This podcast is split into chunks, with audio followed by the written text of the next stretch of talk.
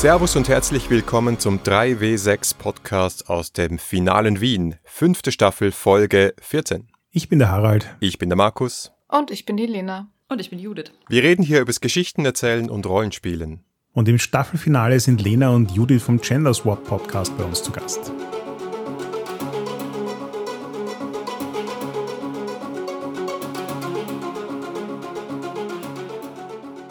Lange im Werden, weil es hat jetzt doch fast ein Dreivierteljahr gedauert, oder?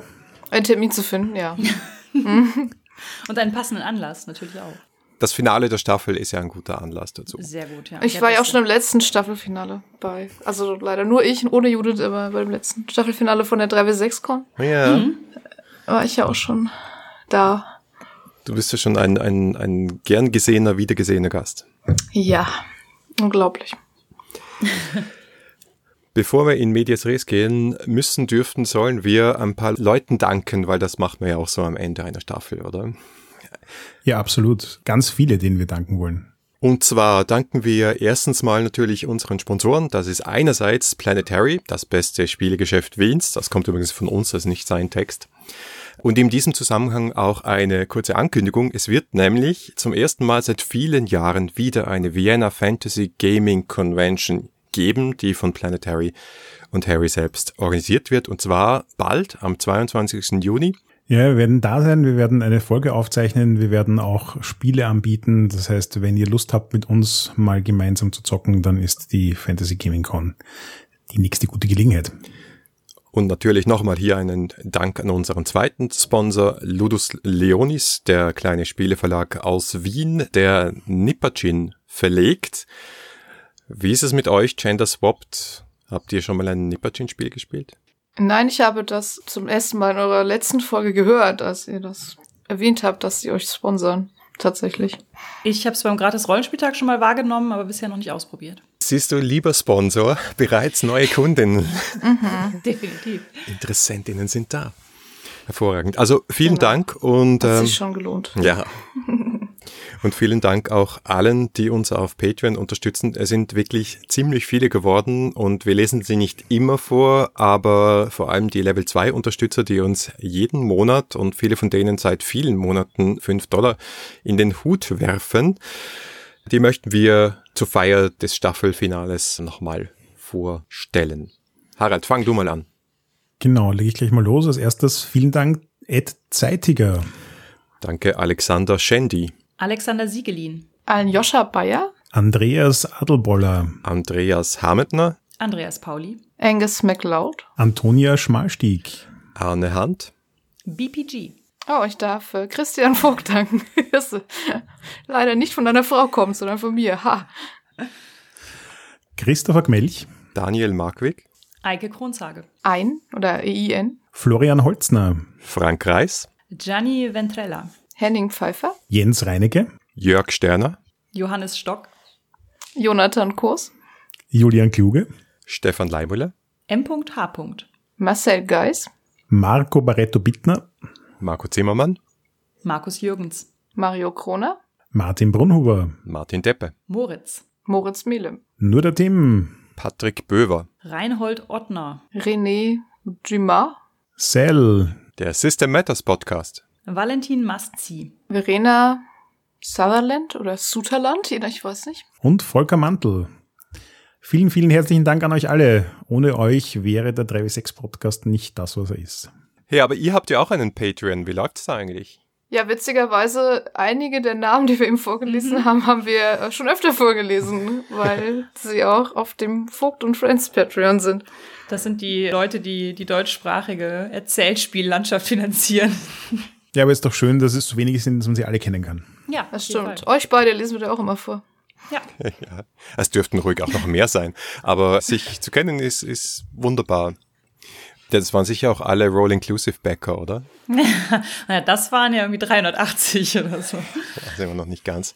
Aber wie ist da eigentlich der Status? Lustigerweise sind wir hier mit äh, einer im Chat, die gerade als erste ihr fertiges Essay nach dem Lektorat abgegeben hat. Und das ist die Ja, Lena. Mitarbeiterin des Monats. Die ist bin ich jetzt, Mitarbeiter- hat Frank gesagt, ja. Genau. Wir haben sie offiziell zur Roll Inclusive Mitarbeiterin des Monats erklärt. Nein, äh, tatsächlich haben jetzt die meisten AutorInnen ihre Essays aus dem Lektorat zurück. Also so ein paar tröpfeln jetzt noch nach, aber die meisten haben es schon. Und überarbeiten das jetzt, haben da ein bisschen Zeit für und geben es uns dann hoffentlich in absehbarer Zeit wieder. Und dann ist zumindest das Printbuch schon mal so halbwegs in trockenen Tüchern. Also eine andere Person hier hat noch kein lektorierter. Ich habe ja das Printbuch erwähnt. Ja, ja. Tatsächlich haben wir die Stretch Goals, dadurch, dass die auch mehr Zeit haben. Ihr habt das ja schon abgegeben, aber rein theoretisch hättet ihr ja sogar noch Zeit, es abzugeben.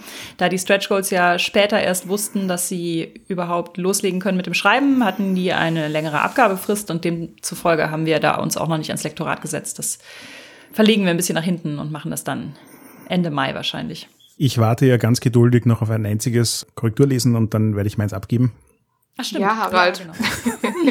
Ich mach es Danke. Lena. ganz lieb. Morgen habe ich frei, morgen mache ich das. Das, das wirkt hier alles so leicht inzestuös, was wir Irgendwie schon ein bisschen, erzählen. ein bisschen schon, ja. Ja, schlimm. Deswegen kurz ein anderes Buch noch erwähnt, nämlich die Handbücher des Drachen 2. Da wird dann demnächst mein Aufsatz erscheinen, nämlich wie Regeln beim Geschichtenerzählen helfen. Ich bin schon super gespannt auf die Reaktionen. Es ist mehr oder weniger eine niedergeschriebene und etwas ausgebaute Folge 1 dieser Staffel. Ah, Ja, cool. ja, sehr gut. Die war ja auch sehr gut. Freue ich mich drauf. Wird bestimmt cool. Mhm. Super. Da können wir dann gleich wieder ein Audiobuch draus machen und das an unsere Patreons verteilen. Genau. Ja, ich weiß, in meinem Vertrag steht irgendwas von Rechten und so. Müsste man dann vielleicht nochmal noch nachfragen. Aber Patreon, grundsätzlich eine das- sehr gute Idee. Das kriegen ja nur die Patrons mit, wenn die den Mund halten, dann kommt das Ja, niemals genau. ans Tageslicht. Wir müssen halt alle mit dem Blut unterschreiben, dass sie schweigen. Mach eine Schweigeklausel ins, ins Patreon hinein. Ja, ja. Den Mund halten ist eine ganz besondere Eigenschaft von Rollenspielern, oder? Natürlich. ja, eine wichtige. Apropos Roll Inclusive und apropos gratis Rollenspieltag, was wir beide schon hatten. Es sollte ja zum gratis Rollenspieltag eine Vorabversion von dem Nano-Game vor der Schlacht geben, was ich geschrieben habe für Roll Inclusive. Und die Flyer sind dann ja leider vom äh, Pakethändler verschlammt worden. Und das war ein bisschen doof, aber deswegen haben wir uns mit einem Download beholfen und das Spiel kann man jetzt also, auch wenn man nicht auf dem GRT war, zum Download finden auf der Homepage des gratis Rollenspieltags, falls ihr das mal spielen möchtet. Das ist jetzt quasi eine Art, äh, nicht nur am Rollenspieltag, gratis Rollenspieltag verfügbare, sondern ganzjährig verfügbare Preview auf Roll Inclusive. Genau. Eine Ashcan, wie die Amerikaner so schön sagen. Ja, stimmt. Das ist auch die Ashkin-Variante. Das ist nämlich tatsächlich nur eine Farbversion. In der, in, Vers äh, in der Version im Band sind dann ein paar mehr Sachen drin. Dann. Und die Adresse findet ihr dann in den Show Notes. Fast letzte Ankündigung, glaube ich zumindest. Die 3W6 Con ist ausverkauft. Also ausverkauft ist ein bisschen untertrieben. Äh, wir haben, glaube ich, zwölf Leute auf der Warteliste. Und es, es tut mir eigentlich leid. Wir sind noch ein bisschen am Schauen, ob wir vielleicht noch Platz schaffen können. Aber auf der anderen Seite ist es natürlich extrem motivierend, dass es so passiert ist, wie es passiert ist. Nämlich wie immer haben unsere Unterstützer auf Patreon ein bisschen früher Zugang gekriegt zu den Tickets. Da waren schon mal die Hälfte der Tickets verkauft. Und dann haben wir den Ticketverkauf ganz aufgemacht und dann ging's viereinhalb Stunden und dann waren sie weg. Ja, wow. Sehr Man cool. muss jetzt auch ehrlichkeitshalber dazu sagen, dass bei den Patreons die Tickets auch ziemlich flott weggegangen sind. Also die Tatsache, dass euch die Con so sehr interessiert, dass wir tatsächlich in einem Tag alle Tickets loswerden könnten, hat mich schon sehr, sehr, sehr beeindruckt. Also ich freue mich schon wirklich, euch alle wieder zu sehen. Ja, wir sind alle da, alle, die wir hier Alle da. miteinander reden und freuen uns alle auch schon. Yay, Wien. Ja. Und tolle Leute und so. Nein, hervorragend. Da können wir dieses äh, inzestuöse Gefilze aber persönlich weiterführen. genau. Rollenspiel. Ich glaube, das ist jetzt eine so, Ankündigung, Ja. die problematisch ist. Mit Live-Aufzeichnung. Ja, schneiden wir das Ah. vielleicht raus. Not this kind of Rollenspiel. ja, ähm. Ja, aber bevor wir hier weiter küngeln miteinander, wollt ihr vielleicht den Leuten, die euch nicht so nah kennen wie wir und schon mit euch gepodcastet haben und vielleicht euren Podcast womöglich noch gar nicht gehört haben, kurz sagen, was Gender Swapped ist. Gender Swapped haben wir den genannt, den Podcast. Das ist ein Rollenspiel-Podcast, aber mit Frauen. Denn vor zum Zeitpunkt der Aufnahme ungefähr zehn Monaten wurde an uns auf Twitter herangetragen, dass es äh, ja keine Rollenspiel-Podcasts gibt, die nur von Frauen gewuppt werden und wir sollen doch mal. Ich glaube, das war der Stefan Günster, der uns das nahegelegt ja, der hat. ist schuld. Der ist schuld. Genau. Ja, also in Deutschland gibt es keine. Äh, ja, natürlich. Im deutschsprachigen Raum, wie auch immer. Ja, und dann haben wir uns dieser Sache angenommen und haben es tatsächlich auch äh, geschafft, es auf die Beine zu stellen. Auch nicht zuletzt dank der Hilfe von zum Beispiel Markus und Harald, die mhm. uns ein bisschen beholfen haben mit, wie, wie macht man das technisch überhaupt. Und wie, meld, wie meldet man sich bei iTunes an? Oh wie, Gott. Wie lange kann das dauern, bis hier ein äh, durchwinken? Ja, sowas halt. Und ja, es ist ein Rollenspiel-Podcast, aber mit Frauen und wir reden dann auch tatsächlich sehr viel über so Sachen wie Geschlechterrollen im Rollenspiel und in der Szene, Diversität, feministische Themen in Bezug auf Rollenspiel, all sowas. Genau, und wir haben immer noch ein Medienthema dabei und reden dann meistens noch über irgendwas, was wir beide im Kino gesehen haben, als Serie gesehen haben, als Buch gelesen haben, sowas halt. Oder auch über den neuesten Marvel-Output. Im Moment Im Moment reden wir immer nur über Marvel. Reden wir immer über Marvel. Ja. Es ist schwer, Marvel zu entkommen in diesen ja, Tagen. Ja. Außer man schaut Game of Thrones. Das stimmt. Schließt sich ja nicht hm. aus. Jedenfalls, es lohnt sich da hineinzuhören und wir, wir sind, wie man vielleicht auch den, an den Logos ansieht, freundschaftlich verbunden und möchten gern öfter mal wieder gemeinsam was machen und diese Crossover-Folge ist sozusagen der erste offizielle Teil davon. Ja, genau. Super. Vielen Dank.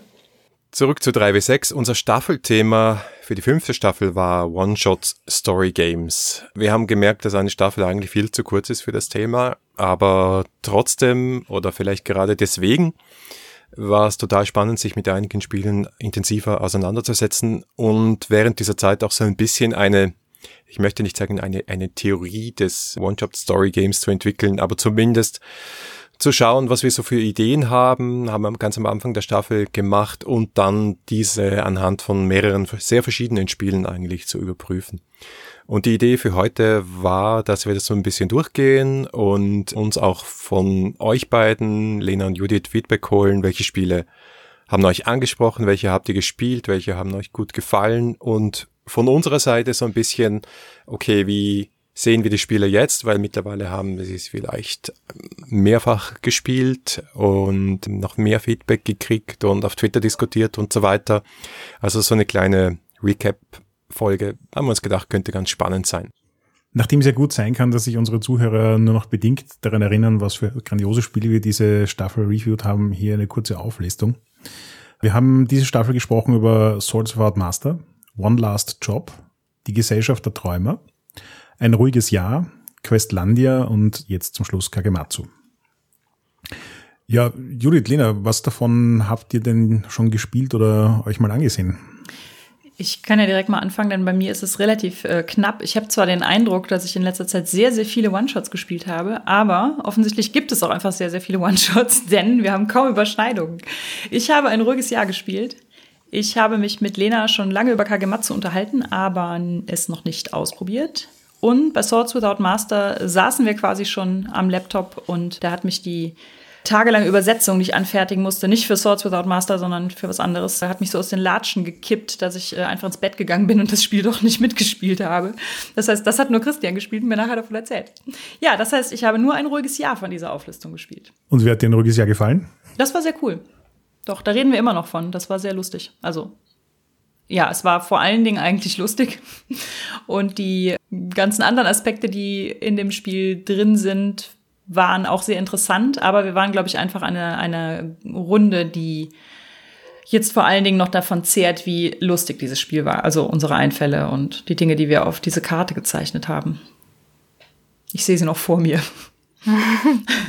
Ich habe tatsächlich bis auf Questlandia alle gespielt, beziehungsweise Kagematsu äh, geleitet. Also auch auf der 3-6-Con letztes Jahr und einmal für meine Runde. Und ja, dann habe ich alle, also Swords Without Master haben wir ja zu dritt online gespielt mit noch anderen Leuten. Und die anderen habe ich entweder auf einer Con oder irgendwie im privaten Rahmen auch alle gespielt, ja. Hast du einen Favoriten? Ja, das würde sich, glaube ich, Kagematsu und die Gesellschaft der Träumer teilen. Das sind beides sehr gute Spiele, meiner Meinung nach. Und ich würde die auch beide gerne noch öfter spielen. Wie schaut's denn bei dir aus, Markus?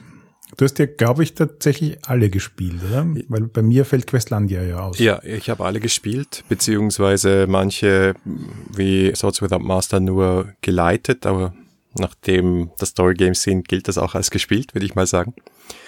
Bei One Last Job, ich glaube, das ist schon bei der Folge durchgekommen. Das Spiel hat mich nicht vollständig überzeugt und das ist eins, glaube ich, dass ich, dass ich ins Regal stelle, wo ich mir gedacht habe, das schaut wirklich gut aus, die Prämisse ist gut. Es hat mich einfach nicht so vollständig überzeugt und gepackt. Ähm, das ist sozusagen das einzige Spiel, wo ich ähm, vielleicht noch ein bisschen negativer revidieren würde, wenn ich das heute nochmal äh, rezensieren würde.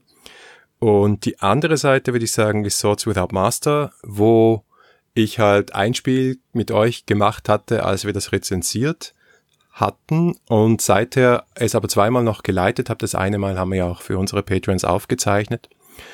Und ich sagen muss, das ist ein Spiel, das ich jederzeit leiten, das ist ein Spiel, das ich jederzeit spielen würde und je mehr ich mich damit beschäftige, desto besser finde ich es.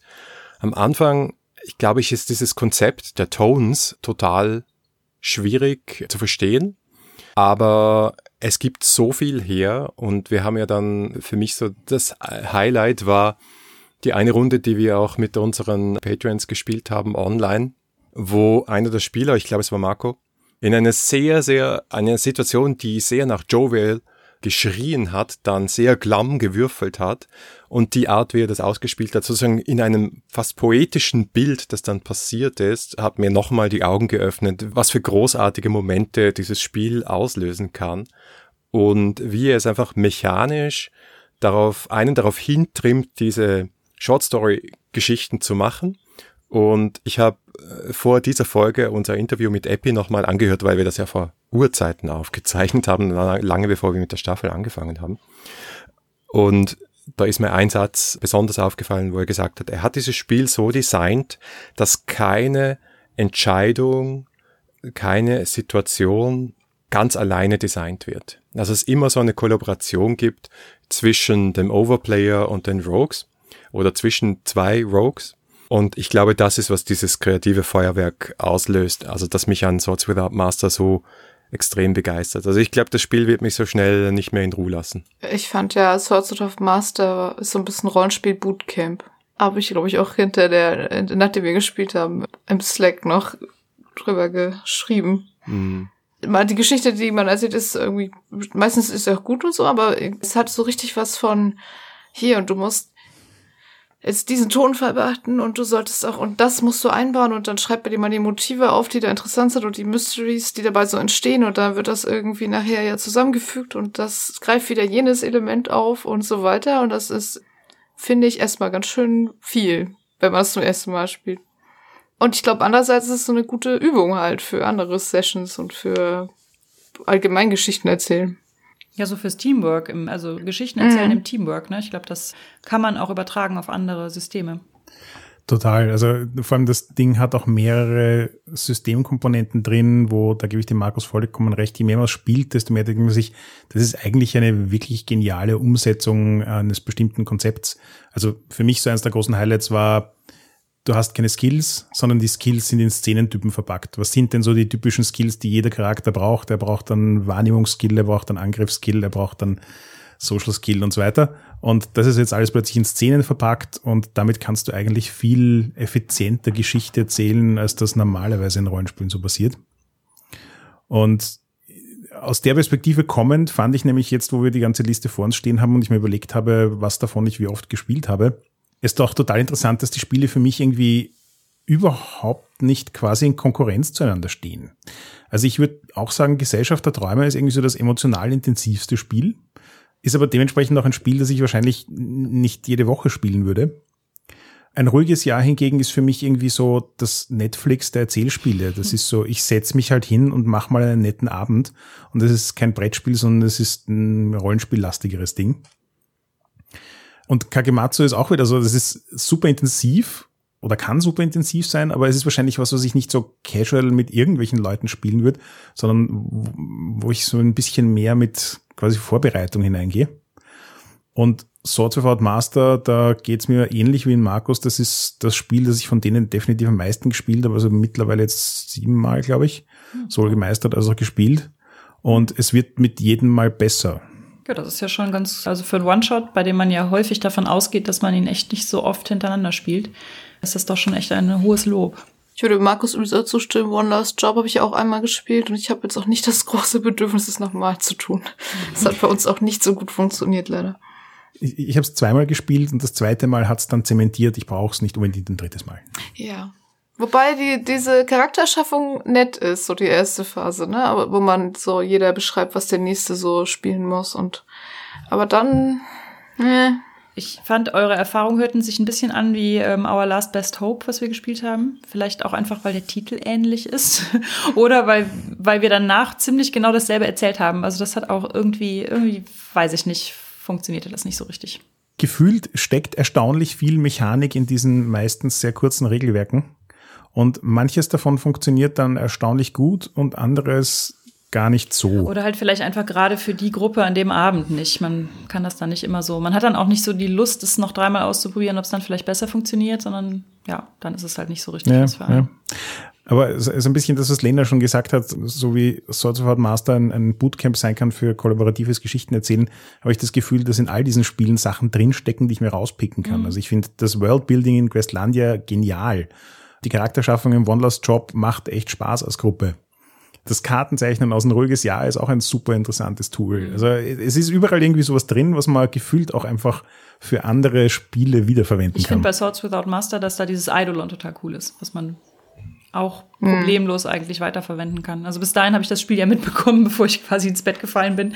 Und das fand ich schon echt interessant, dass man sich so, so Sachen überlegt, die den Charakter widerspiegeln, ohne dass es jetzt irgendwie ein Bild ist vom Charakter oder eine Beschreibung oder so. Da wollte ich übrigens eh nachfragen, weil ich war ja bei dieser Session dabei, wo du dann frühzeitig ausgestiegen bist. Und der Eindruck, der bei mir entstanden ist, ist, dass Swords of Art Master komplex genug ist, dass man in Wirklichkeit eine relativ gute Strategie braucht, um es zu erklären weil man ansonsten die Spieler relativ leicht verlieren kann, außer sie sind eh sehr, sehr, sehr willig. Mhm. Und da wollte ich einfach hören, ob das so ein bisschen für dich so dieses, du sitzt dort, hörst dir das an und dann geht's irgendwann blieb war. Ja, das war so ein bisschen so, und es war, glaube ich, tatsächlich einfach so, ich war da total im Stress und hatte den ganzen Tag schon mir um die Ohren gehauen und war so, so, ja, das Hirn war ziemlich voll und ich hatte den Eindruck, das kriege ich nicht noch oben drauf rein. Also ich glaube, mhm. in einer besseren, entspannteren Tagesverfassung oder am Wochenende oder so hätte mir das echt Spaß gemacht. Und ich glaube, es lag auch daran, weil es eine Online-Runde war. Ich saß schon wieder vorm Laptop und hatte da irgendwie gerade schon, weiß ich nicht, zehn Stunden dran gesessen. Und deswegen, ja, war es einfach dann doch, das war dann doch ein bisschen so eine, eine Ecke zu komplex, um das noch irgendwie obendrauf zu schaufeln. Ja, ich fand, dass Markus hatte das ja in der Runde schön aufbereitet mit dem Roll 20 Dings, wo du dann einfach schon die verschiedenen Slots hattest, wo du deinen Krams eintragen konntest. Mhm. Und das dann so Step für Step durchzugehen, das, das war aber echt nötig. Also ich glaube sonst. Ich glaube, wir hatten auch einen in der Runde, der meinte, er hat versucht, sich vorher das Regelwerk durchzulesen und ist daran gescheitert, weil es ja. einfach so, ähm, äh, was so ein verdichtetes, kompliziertes Regelwerk einfach ist. Ja, und es ist natürlich auch eine Sprache, die total evozierend ist, aber kein leichtes Englisch deswegen also ich habe es nicht durchgelesen, ich habe das nur die Folge gehört und dann hast du das erklärt und dann ging das auch immer. es ist es ist ja eigentlich nicht so schwer, man muss nur mal sozusagen den Kopf rumkriegen und es gibt dann ja. schon einiges auch zu beachten. Also ich zum Beispiel vergesse immer, dass wenn man beide Würfel unter vier würfelt, dass dann was passiert. Zum ja, Glück ja. gibt's ja auch noch die Spielerinnen und Spieler. Ich hatte sogar noch dazu ein Actual Play auch vorher gehört und trotzdem was kompliziert. Also trotz mhm. Actual Play hören und eure Folge hören und du hast es erklärt und dann war es irgendwann klar, aber es ist schon echt viel drin in dem mhm. Ding. Das, das ist auch so ein bisschen mein faszinierendes Takeaway von der ganzen Staffel, nämlich im Vorfeld der Staffel habe ich mir gedacht, es sind One-Shots es sind in den meisten Fällen relativ dünne Regelwerke. Wie kompliziert kann es werden? Mhm. Äh, ziemlich. Also mhm. ich, ich, ich würde kaum eins dieser Spiele als wirklich leicht beschreiben. So im Sinne von, ja, liest man sich mal in fünf Minuten durch und dann spielt man es und das ist ja alles ganz klar. Mhm. Ja, das unterstützt halt auch meine These, dass ein Storygame nicht zwingend regelleicht sein muss. Das, das, es ist oft so, ja, es ist oft so, aber es ist überhaupt nicht zwingend notwendig so, sondern mhm. das, was das Story Game ausmacht, ist, dass die Regeln sich halt auf die Story beziehen und nicht auf die Simulation. Das kann aber fordernd sein und nicht nur fordernd, indem man halt jetzt irgendwie rechnen muss, sondern indem man halt eine kreative Herausforderung kriegt, wo man sagt, okay, jetzt in dieser Situation sagen die Würfel das, ich hätte die eine andere Idee gehabt und jetzt muss ich es irgendwie kombinieren und die Geschichte weiter treiben. Mhm. Und das sind halt einerseits geniale Kreativmaschinen, aber andererseits muss man mal in diesen, in diesen Rhythmus und diesen Vibe hineinkommen und es verinnerlicht haben. Ich sag's mal so, verinnerlicht, weil wir haben ja alle die Tradition vom traditionellen Rollenspiel. Das war ein super Satz. Die Tradition vom traditionellen Rollenspiel. Ihr wisst, was ich meine. Wir haben alle DSA und D&D verinnerlicht, ja. So funktioniert das, so funktioniert Rollenspiel. Da sitzt jemand, macht Spielleitung, die anderen sind Spieler, jeder hat einen Charakter, es gibt Skilllisten, es gibt Würfel, es gibt Proben, es gibt Kämpfe, alles klar. Aber wenn jemand kommt und sagt, ja, hey, Rollenspiel kann aber auch das sein und es ist komplett anders und ich werde in anderer Art und Weise gefordert, dann ist das eine eigene Komplexität. Mhm. Ja, genau. Also ich wollte auch gerade sagen, das ist so zur Tradition des traditionellen Rollenspiels. Wenn ich mir Fate Accelerated anschaue, das hat 45 Seiten, ist es in den meisten Fällen zwei bis dreimal so dick wie alle diese Story Games. Aber es hat sich gefühlt wesentlich leichter gelesen. Und da glaube ich, steckt viel drin, dass es eben in quasi gelernte Muster und Erwartungshaltungen hineinarbeitet und quasi das rauszulesen, was ich noch nicht kenne, ist am Ende des Tages dann halt einfach weniger als so eine vollkommen neue Form von Rollenspiel zu beginnen. Mhm. Ich glaube, die Komplexität liegt halt auch in was anderem. Also wenn du diese ganz dicken Regelwerke von D&D und DSA hast, da steckt ja einfach eine andere Art von Regeltiefe drin, die du verinnerlichen kannst oder auch nicht oder halt ständig nachschlagen musst oder wie auch immer. Wohingegen ich zum Beispiel jetzt bei Bluebeards Bride, das habe ich geleitet, das war auch dann ein One-Shot in dem Fall. oder es ist ja eigentlich, es ist ja auch als One-Shot gedacht. Und da hatte ich zum Beispiel dieses, dass man diese Szenen und diese Räume aufbaut und dann hat man noch ein zentrales Motiv, was da drin ist. Man hat eine Beschreibung dieses Raumes. In dem Raum muss sich noch etwas finden und es muss eine Bedrohung sein, die die SpielerInnen früher oder später halt irgendwie in die Flucht schlägt oder in die Bedrängnis bringt. Und das alles zusammenzubringen, fand ich für mich wesentlich komplexer als den Reiterkampf bei DSA auszuwürfeln. Ich glaube, das ist aber auch das, dass die meisten Spiele, die ihr in der Staffel vorgestellt habt, wollen ja auch eine ganz bestimmte Stimmung und ein bestimmtes Genre darstellen. Und das, da müssen die Regelmechaniken ja auch in gewisser Weise diese Sachen transportieren. Mhm. Also, ne, gerade bei Gesellschaft der Träumer, wo man mit dem Uja-Board dann noch die, das aktuelle Thema der Szene aus äh, Seancen kann oder bei Swords Without Master, was ja einfach immer eine ganz bestimmte Art von Geschichte erzählt. Das jetzt ne, Sword and Sorcery und nicht, äh, man kann damit jetzt hier nicht, keine Ahnung, Teenage-Horror spielen, schätze ich mal. Weiß ich nicht. Habe ich noch nicht probiert, aber es, äh, es geht ja immer in eine bestimmte Richtung. Und ich fand auch gerade, was er, also Kake Matsup, der in der letzten Folge, die ich gehört habe, nochmal sehr schön aufgedröselt. Und äh, ich glaube, erst beim Hören der Folge habe ich dann nochmal drei Sachen mehr verstanden, die das Spiel einfach mechanisch so gut macht, dass es gar nicht auffällt, wenn man es liest oder wenn man es spielt. Und dann funktioniert es einfach irgendwie sehr gut. Und dann, äh, wenn man jetzt mal so guckt, warum eigentlich, da sind aber ganz viele Sachen drin, die so an Stellschrauben drehen, damit es so gut funktioniert. Mhm. Das ist jetzt eigentlich die perfekte Überleitung. Liebe Lena, warum ist Kagematsu kein Romantikspiel? ja, da wollen wir jetzt nochmal drüber reden. Ne? Genau. Also ich tatsächlich glaube ich, Kagematsu geht sehr oft in die Richtung eines Romantikspiels, aber grundsätzlich ist es, finde ich, vor allem ein Spiel, was zeigen soll, wie Geschlechterrollen funktionieren und auch wie eingeschränkt die Möglichkeiten einer Frau in einem solchen Setting war, wie Kagematsu es vorgibt. Das heißt, natürlich muss man den Ronin Kagemasu verführen, das Dorf zu retten. Es ist aber vollkommen egal, ob die Frau das auch gut findet. Das ist völlig Wayne, was sie dabei empfindet. Sie muss es halt, sie versuchen es halt alle. Sonst ist das Dorf verloren. Aber mal ganz ehrlich, ob sie ihn nett findet oder nicht, es ist für die Handlung vollkommen egal.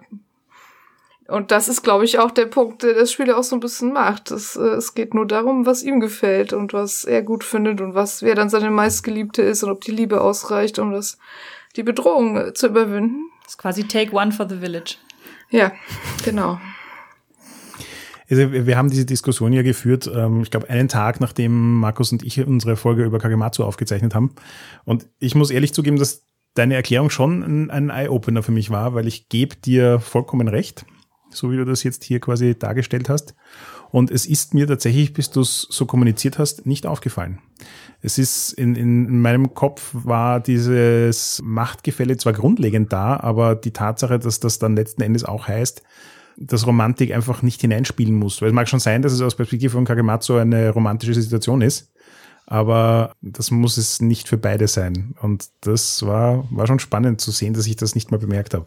Da wir auch eine Folge darüber gemacht haben, hatte ich mir ja noch diverse Rezensionen durchgelesen und eine davon kam dann halt irgendwann zu diesem Punkt, wo der Spieler, also das war jemand, der zweimal als Spieler dabei war, meinte, ich hatte immer so gehofft, dass ich auch eine Romanze habe mit Kagematsu und dass da irgendwas Tolles, Romantisches passiert und dann ist es nicht passiert und dann ist mir jetzt aufgegangen, dass das die Lebensrealität von Frauen in einem solchen, solchen Setting halt war.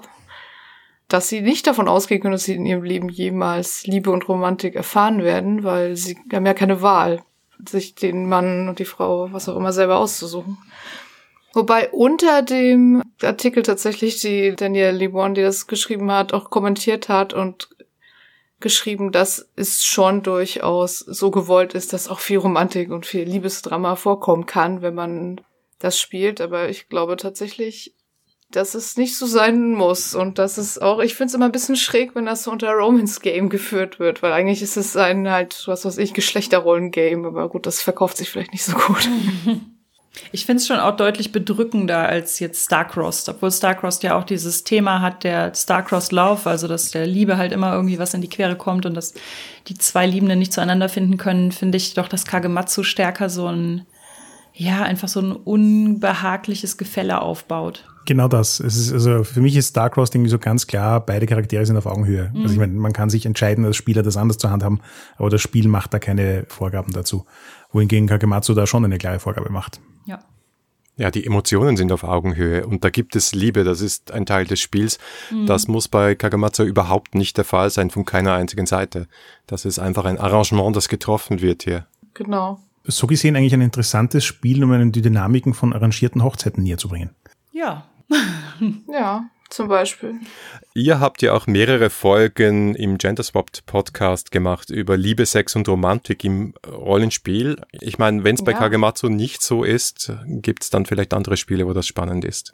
Ja, lustigerweise ist die erste, also wir haben eine, eine Doppelfolge gemacht zum Thema Liebe, Sex und Romantik. Also einmal einfach grundlegend und einmal, wie sich das so in, in verschiedenen Regeln und Settings und so widerspiegelt.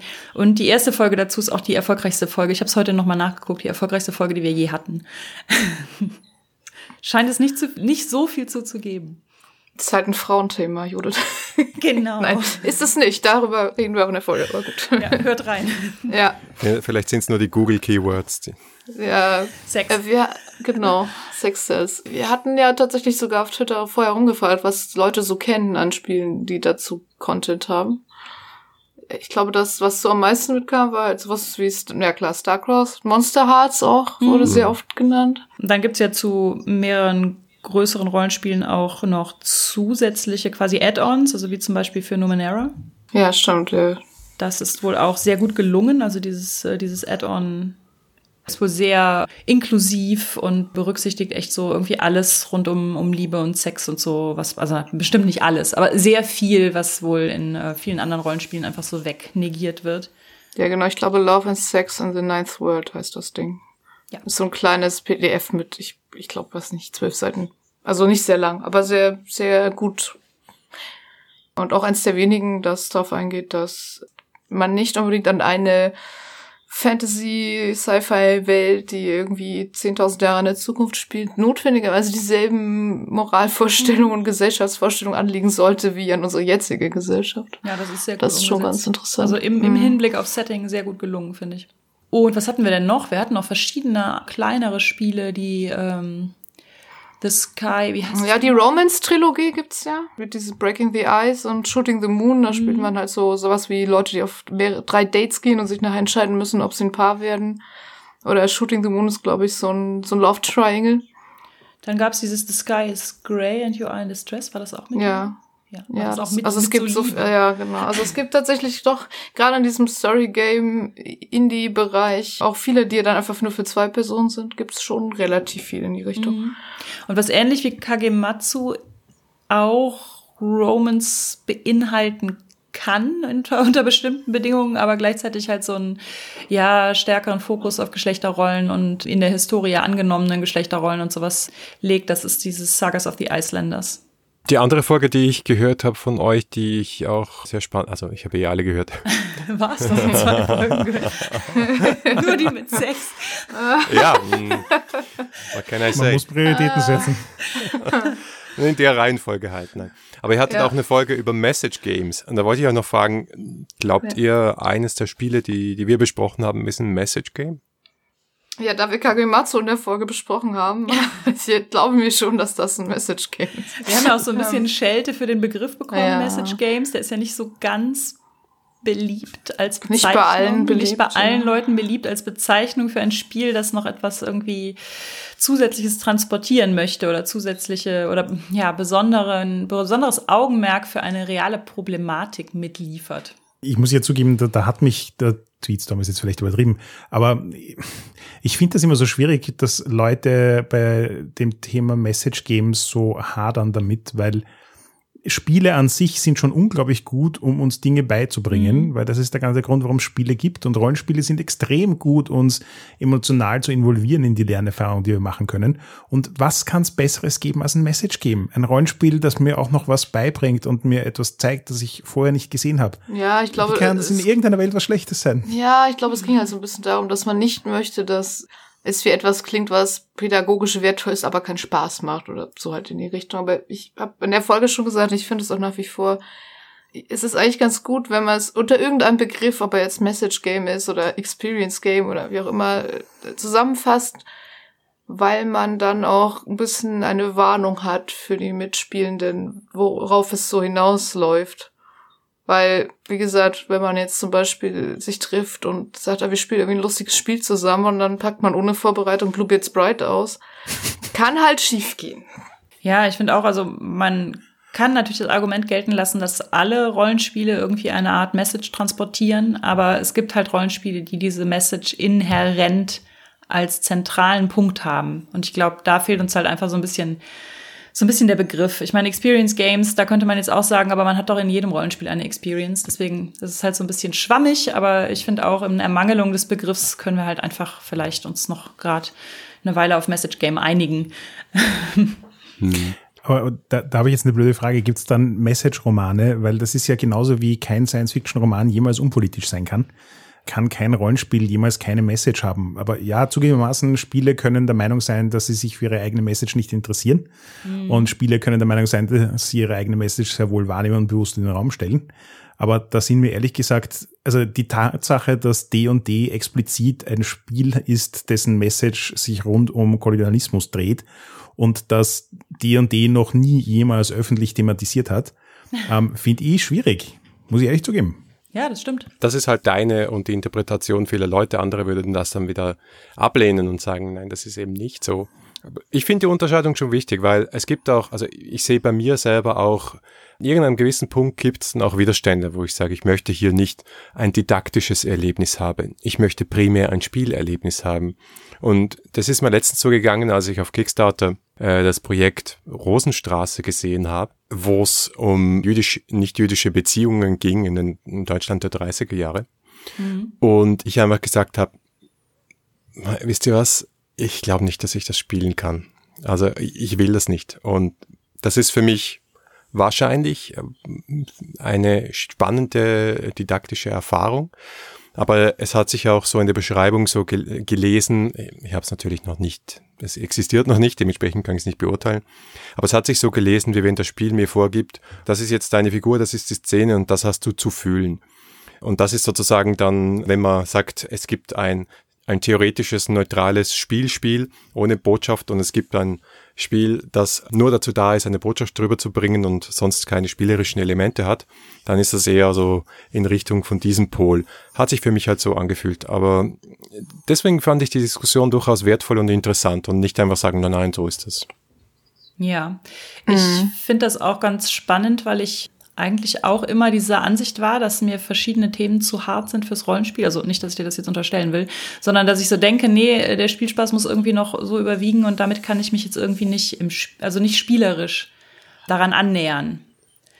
Und weil wir verschiedene von diesen Rollenspielen dann doch irgendwie gespielt haben, ich sag nur Stichwort Guatemala, ähm, wo Harald ja auch dabei war, hat sich dann doch irgendwie für mich noch so ein bisschen die, ich weiß nicht, ob es irgendwie eine Art Offenheit oder sowas. Also ich sehe schon irgendwie ein, dass die, dass die Spiele, wenn die wirklich gut durchdacht und konzipiert sind, dass die einen echten Mehrwert haben und dass ich echt was davon habe, die zu spielen. Auch wenn ich im ersten Moment vielleicht denke, äh, ob ich das unbedingt machen muss, ich weiß ja nicht zusammengefasst, ja, ich gebe dir nicht, ja, ich, du hast schon recht, Markus. Ich habe auch gelegentlich Tage, wo ich mir denke, eigentlich möchte ich heute Schonkost. Ja, aber das ist ähm, ja der also Punkt daran, dass man einen Begriff dafür hat, ne? Damit man ja, halt genau, sagen kann, genau. also, äh, okay, nee, heute habe ich jetzt aber, mh. also heute möchte ich gerne irgendwie würfeln, dass ich irgendwie so ein, eine Riesenamöbe totschlage und das war's dann auch. Ähm, äh, und heute habe ich vielleicht so die, die innere Einstellung, dass ich mich auf mal sowas einlassen kann, was vielleicht mir etwas näher geht. Oder mhm. vor allem auch die richtigen Leute dafür in den richtigen Rahmen. Also ist natürlich. Deshalb finde ich so eine Unterscheidung zwischen, naja, wie viel Message ist drin oder wie viel, wie persönlich könnte es werden, irgendwie sowas in die Richtung. Oder wie stark ganz liegt, gut. Wie stark ja. liegt der Fokus drauf oder so. Ja, genau. Ich hatte zum Beispiel auch total Respekt vor dem Dream Apart. Also ich habe mir die, das, das Buch schenken lassen zum Geburtstag. Also Dream is Q und Dream Apart kombiniert. Und Dream is Q haben wir schon gespielt. Und bei Dream Apart habe ich so gedacht, mh, hm, so jüdische Thematiken und ich als nicht jüdische Deutsche bin mir nicht sicher, ob ich mich da dran traue. Und dann habe ich ja zufälligerweise letzte Woche auf dem äh, Fantastikautorentreffen den Benjamin Rosenbaum getroffen. Und der meinte, ja, aber er hat sich das ja genau so gedacht, dass äh, er dieses Spiel schreibt, damit es halt ähm, nicht jüdische Menschen ausprobieren können. Und er vertritt halt auch diesen Ansatz von der Every Order, dass man durch Messy Learning sich mit diesen Themen beschäftigen kann und da keinerlei Berührungsängste haben soll. Und dass es immer noch so ein ja, sich so, so etwas osteuropäisch anfühlendes Fantasy-Setting ist, aber dann halt mit äh, mythologischen Themen aus dem Judentum. Und das hat mich dann auch wiederum, dass ich so dachte, also mich so ein bisschen bestärkt, dass ich dachte, ah, dann ist es vielleicht auch einfach okay, es zu probieren. Also es ist ja so gedacht, dass wir es probieren. Es gibt ja auch im Idealfall kaum eine sicherere Umgebung, als etwas auszuprobieren, ähm, um etwas auszuprobieren, als die eigene Rollenspielgruppe, in der man sich wohlfühlt. Also mhm.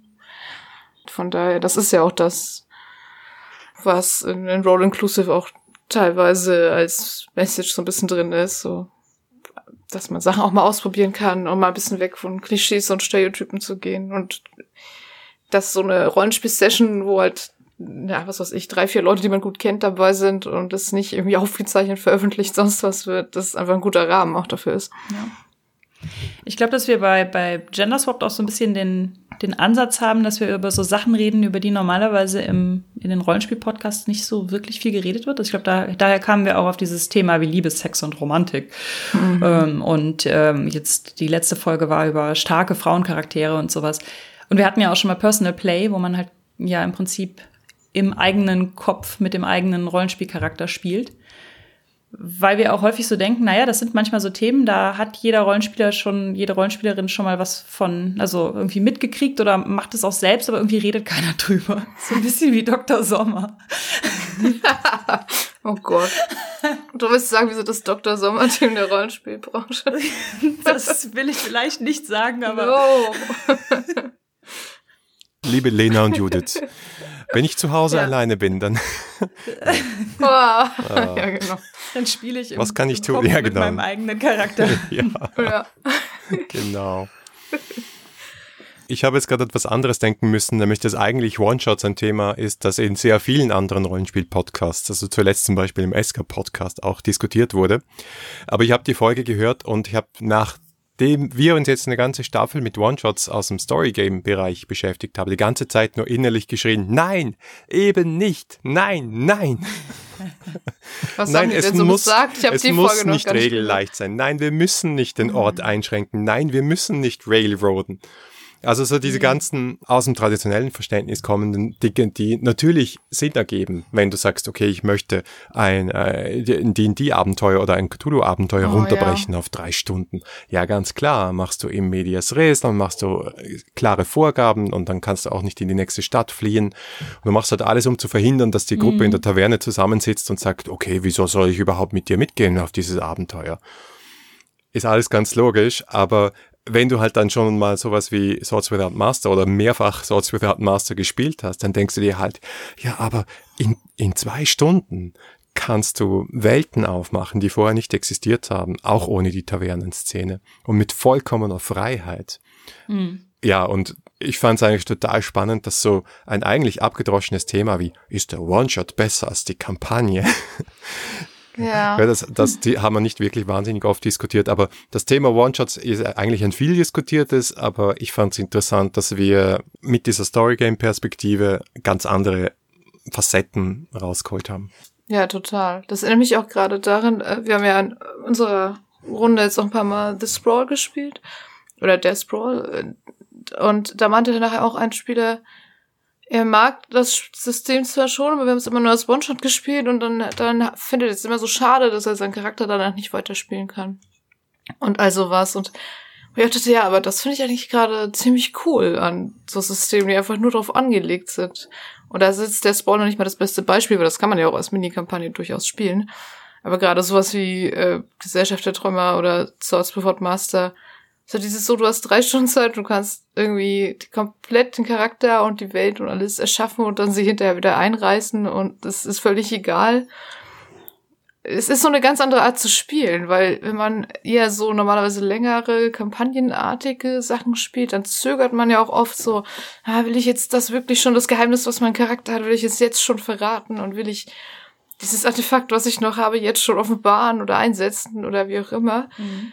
Und das fällt mir auch teilweise schwer, dann dran zu denken, nee, hier, Lena, komm, One-Shot, drei Stunden ist alles vorbei. Also hau raus, was auch immer du dabei hast oder was auch immer du im Kopf hast. Und das ist so eine ganz andere Art zu spielen auch.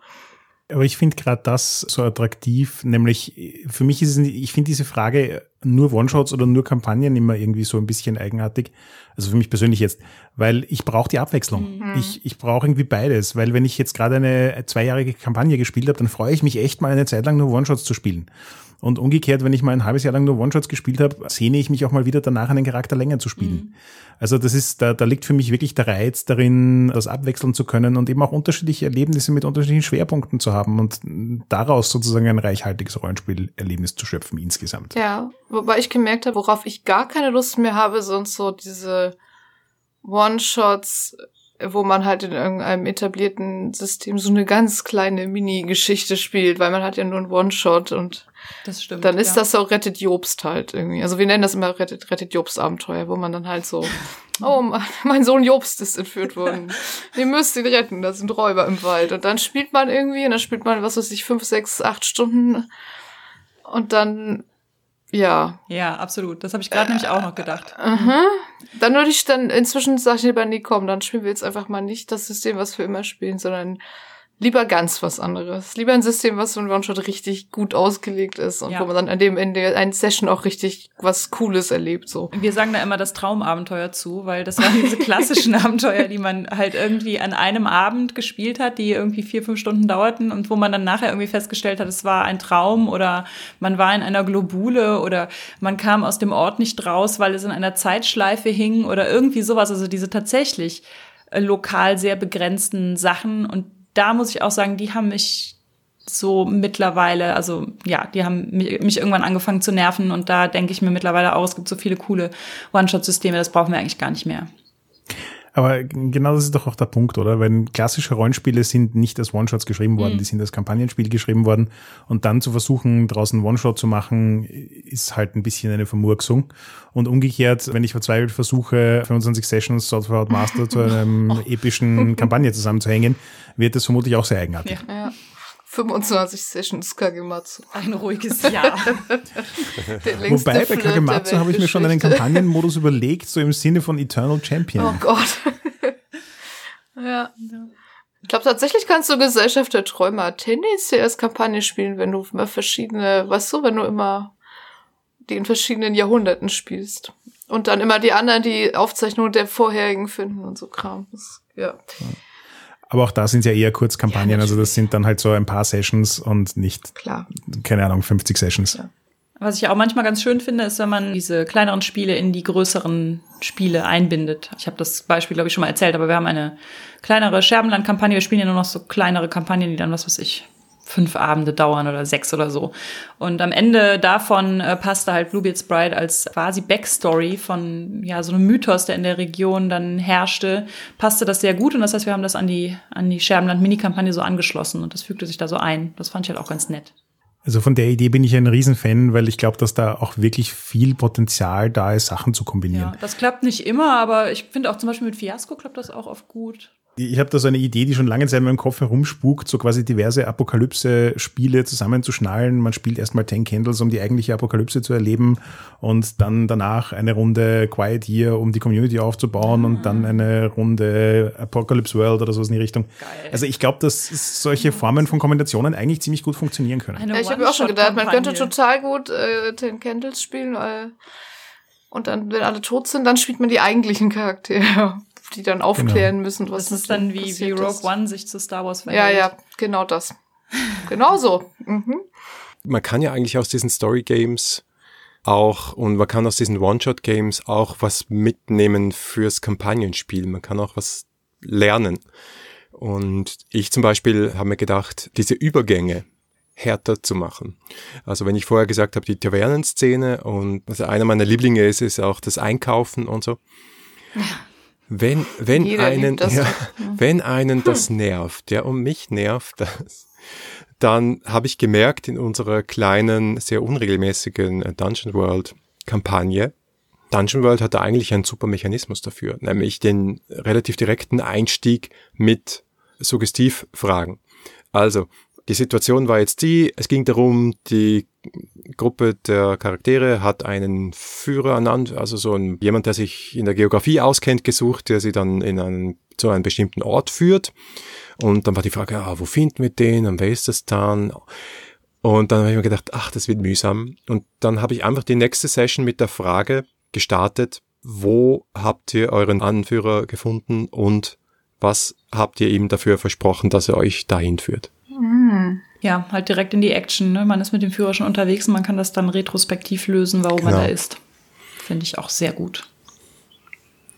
Also da ja. hat man quasi die, die, die Fragen aus Dread dann wieder eingebaut in so eine Kampagnenstruktur, was, mhm. glaube ich, ganz gut funktioniert. Was, was hättet ihr euch noch mitgenommen aus, aus diesen One-Shots oder anderen One-Shots, dass ihr in Kampagnen einsetzt? Ich habe tatsächlich, wo wir gerade bei Dread waren, ich habe mal den äh, Jenga-Turm mitgenommen. Also tatsächlich den Turm. Wir hatten den dann auf dem Tisch stehen, um so ein bisschen diesen emotionalen Stress des Turms mit in ein, normal, ein normales, in Anführungszeichen, Rollenspiel mit reinzubringen. Also ich hatte vorher gesagt, was passiert, wenn der Turm umfällt.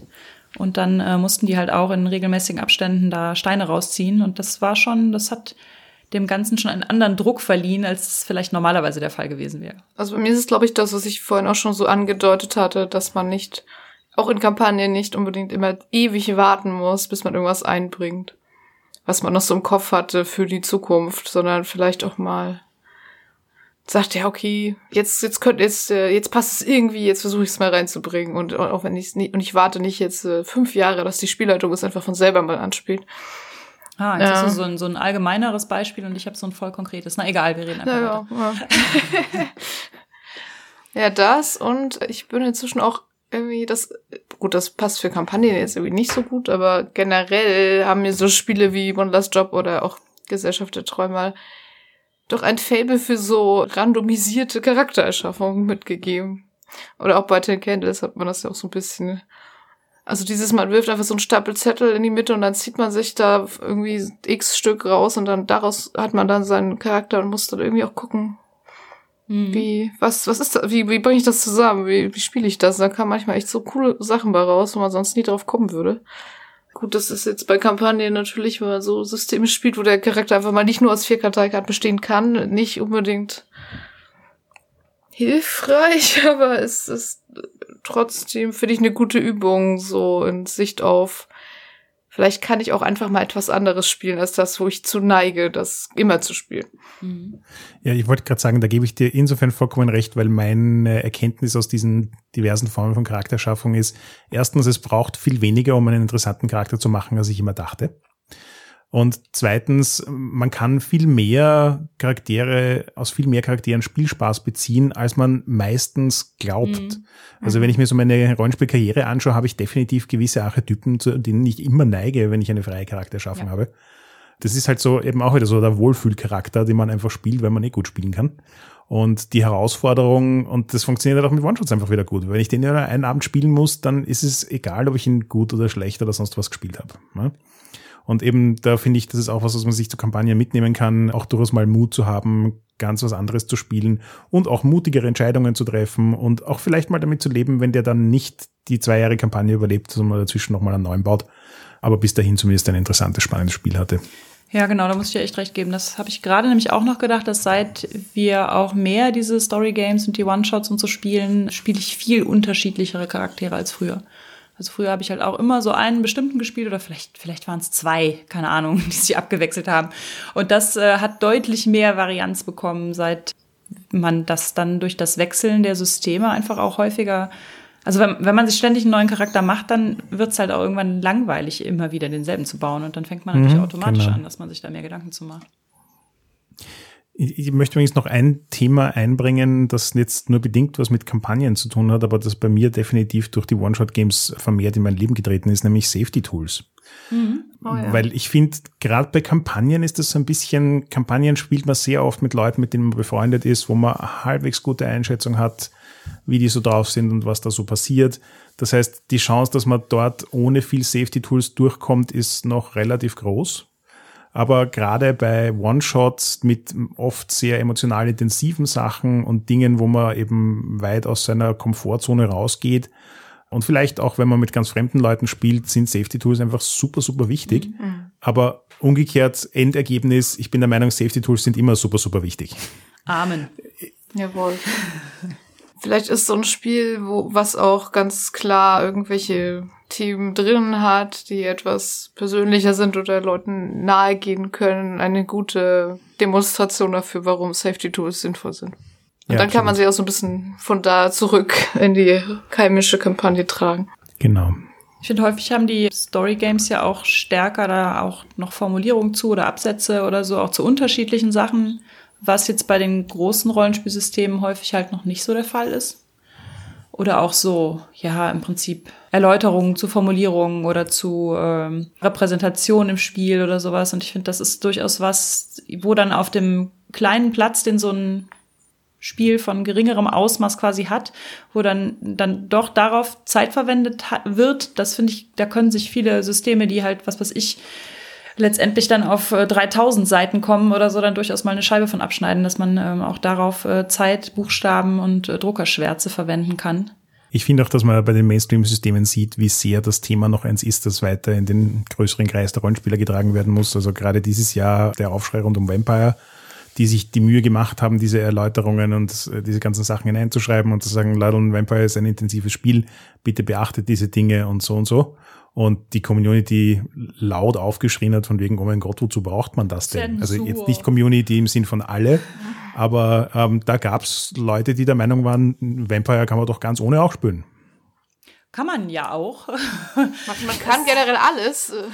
Es kommt ja, ja auch. Ja, man kann sich auch den Finger mit dem Messer abschneiden. Ja, Es oh. kommt ja auch keine Rollenspielpolizei, wenn man es nicht macht. Und man kann halt auch einfach überlegen, ob es nicht für jeden, also ob es einen persönlich wirklich so viel kostet, wenn man es anbietet, oder ob es nicht einfach ein Mehrwert für alle ist. Ich frage mich ja sowieso immer, was ist das persönliche Opfer, was irgendwer bringt, wenn ja, die X-Card in die Mitte des Tisches liegt?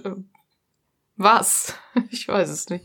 Zu dem, was ihr vorher gesagt habt, ich glaube, das ist eine ganz natürliche Progression irgendwie, dass in Story Games, in kleineren Spielen, in Designerspielen, die auch halt von einer Person geschrieben werden können oder vielleicht von zwei, mehr ausprobiert wird und mehr neue Dinge einfließen und die dann mit der Zeit in größere Systeme einfließen. Also sie D&D 5, wo sehr viele ehemalige Indie-Designerinnen und Designer dran mitgearbeitet haben und dementsprechend gut und erfolgreich ist es auch geworden.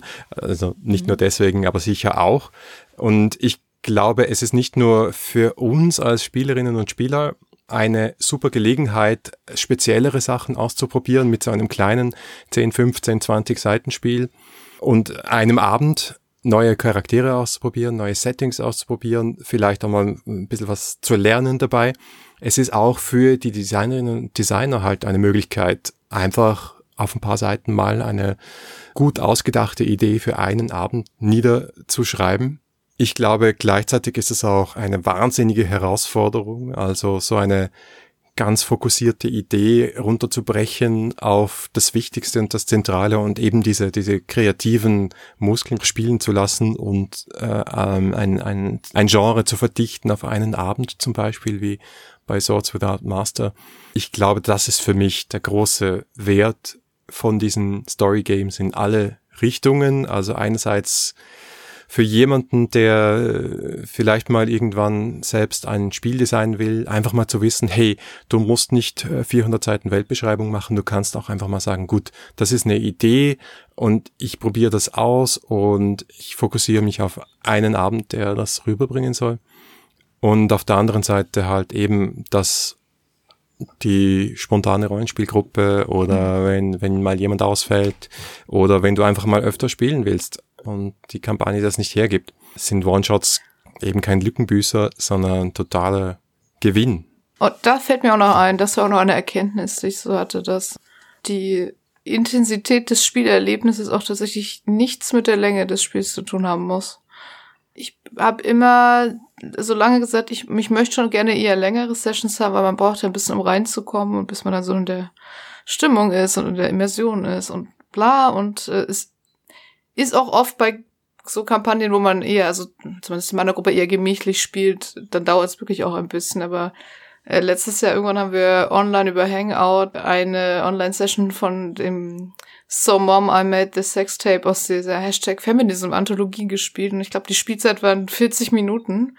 Und ich denke da immer noch dran zurück, weil das ja. echt so super intensive Spielerfahrung war das ist auf jeden Fall auch noch eine Erkenntnis, dass das nicht miteinander einhergeht, dass mhm. man erst nach irgendwie vier Stunden überhaupt anfängt, ein intensives Spielerlebnis zu haben, sondern es kann auch, wenn das Spiel gut gemacht ist, sehr viel schneller gehen. Also da muss ich dir vollkommen recht geben, mein intensivstes Rollenspielerlebnis in 30 Jahren Rollenspielen habe ich in einer drei Stunden Session gehabt. Mhm. Und was war das? The Warshinists. Aha. Ich, ich musste auch gerade dran denken. Ja. Ach, jetzt sind wir ganz versonnen, sitzen hier, starren ja, Denken an Guatemala. genau. Die, die dort waren halt. Ja, genau. Die, die halt hier nur irgendwie Kack Januar Wetter und Arbeit hatten, die denken halt nicht Aber bald ist Herbst und im Herbst War ist Wien und im Herbst ist 3W6Con und da werden wir alle zusammen oh, ja. klüngeln und intensive Spielerfahrungen haben. Ja, ich glaube ja. Auch. Genau, ich hoffe, dass die Con einfach doch vielleicht noch auf vier Tage verlängert wird, weil sonst werde ich es noch nicht mal schaffen, mit der Hälfte der Leute zu spielen, mit denen ich gerne spielen möchte, weil jetzt kommen ja auch alle Leute, die ich kenne, gefühlt.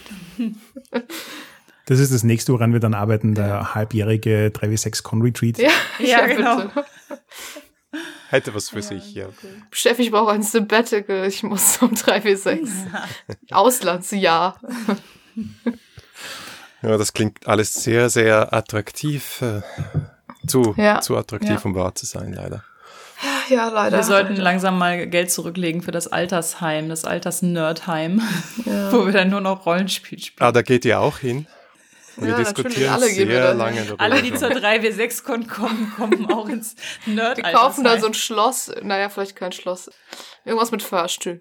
Aber Aber toll ist, dass man immer dasselbe Abenteuer spielen kann, weil man es ja eh vergessen hat bis zum nächsten Mal. Natürlich, natürlich. Ja. Jeden Abend denselben rettet Jobst One-Shot. ich wollte gerade auch sagen.